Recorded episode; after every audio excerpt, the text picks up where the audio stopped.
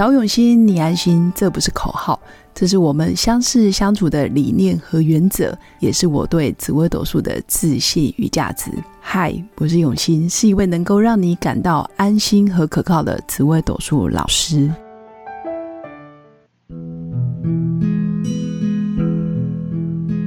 Hello，各位用心陪伴的新粉们，大家好，我是永新。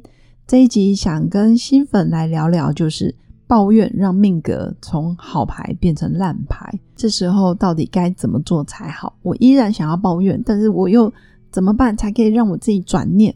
我觉得最近有一部电影，应该说这部电影已经很久了，应该已经十几年了，可以去看看这部电影，叫做《当幸福来敲门》。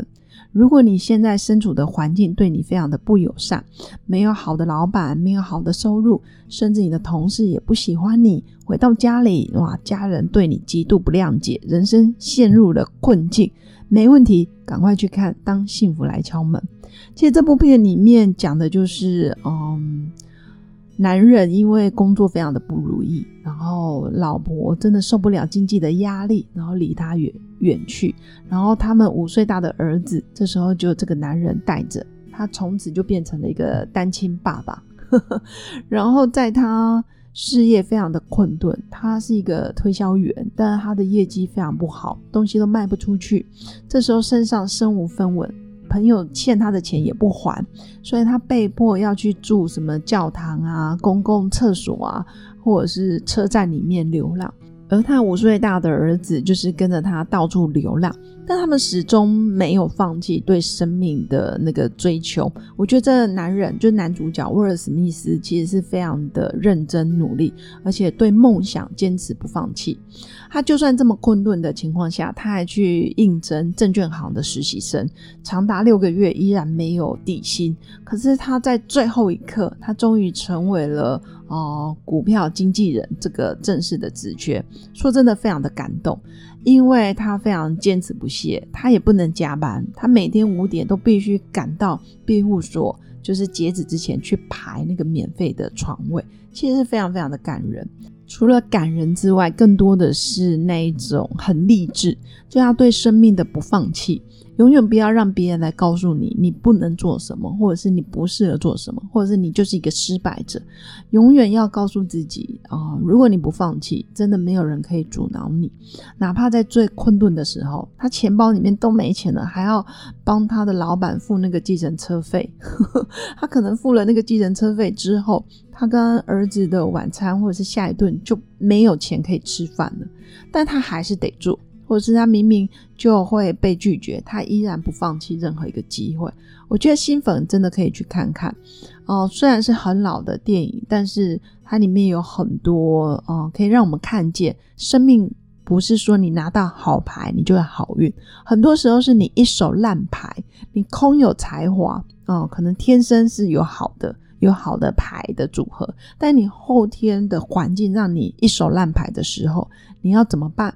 你这时候怨天尤人当然也是可以，但你想不想要再振作，或者是你一样有目标，然后一样被拒绝，这时候你还可以如何去转念？我觉得这部电影真的是蛮励志的，所以分享给我的新粉可以去看看。总而言之，生而为人，其实谁没有压力？谁没有柴米油盐酱醋茶的烦恼？谁没有小孩？谁没有房贷？或者是谁没有上有老下有小？都必须要去养育，都需要照顾的时候，但你的环境不允许，那你要如何再次的鼓励自己？这真的是一个很重要的课题。那当然也要有活下去的勇气，就是你要面对挫败、嘲笑，或者是被人看不起，或者是你要忍受很多别人不能忍耐的。但我相信生物的求生本能，还有天无绝人之路。只要愿意，真的还活着，还有一口气，真的不要放弃。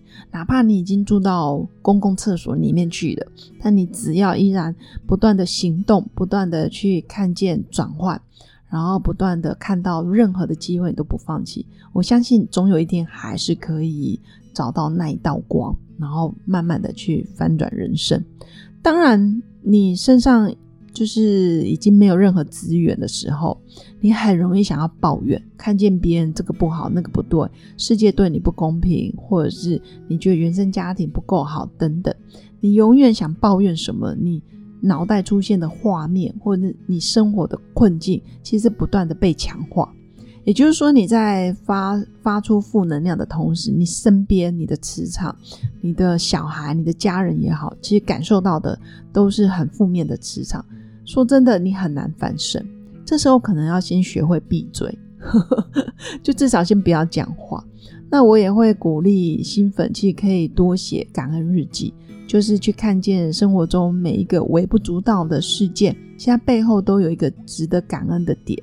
所以你越去感恩，然后越去看见自己还能做什么，或者是尽量让语言的部分是正面的，一点点正面都好。至少你可能第一天百分之百负面，第二天已经百分之九十九，慢慢的降低，慢慢的降低，然后到最后你慢慢诶正能量开始有百分之十、十五、二十、二十五，然后慢慢上去，可能到最后你可能一半一半。我觉得也都是一个很好的转变，至少你已经开始慢慢，嗯，不再去抱怨了。这时候你的运开始就会变好，而写感恩日记其实是最低成本。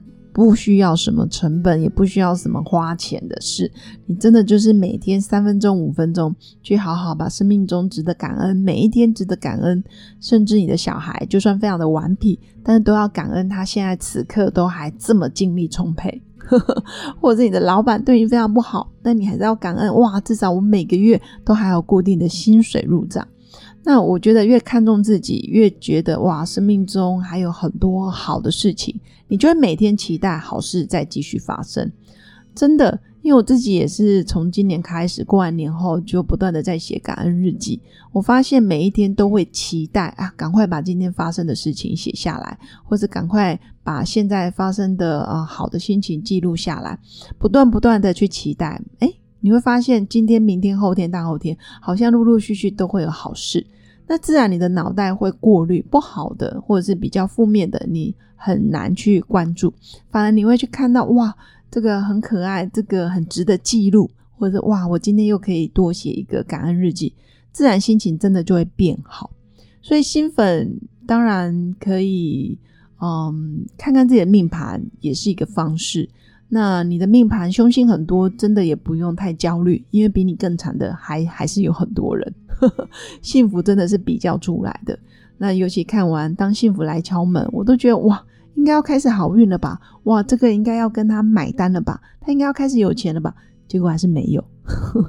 当下我也是蛮沮丧的，可是后面看得出来，他的那个坚持跟毅力，终究会让他人生真的是大翻转。我觉得生活就是这样，没有人没有压力，每个人都有压力。重点是不要每天都在抱怨，每天都在怨天怨地怨人，或者是怨自己，这个都没有意义。久久做一次，我觉得可以。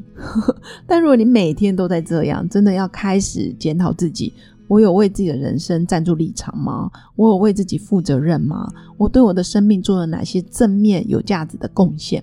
我觉得就从感恩日记开始吧。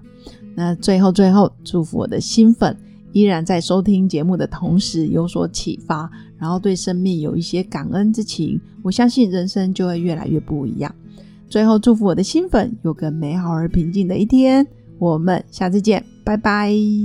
我是刘永新，谢谢新粉一路以来的支持肯定。制作节目的初衷就是想用生命影响生命。十五年来，紫微斗数看盘超过两万人次，授课超过五千小时，线上论命超过六百人。坚信要先知命才能造运。从单身到结婚，到身为两个孩子的妈妈，深刻了解女人不同阶段面临的挑战不同。想了解自己的感情和婚姻的运势吗？欢迎预约我的一对一咨询论命。让我陪伴你，找到人生的定海神针。找永新，你安心。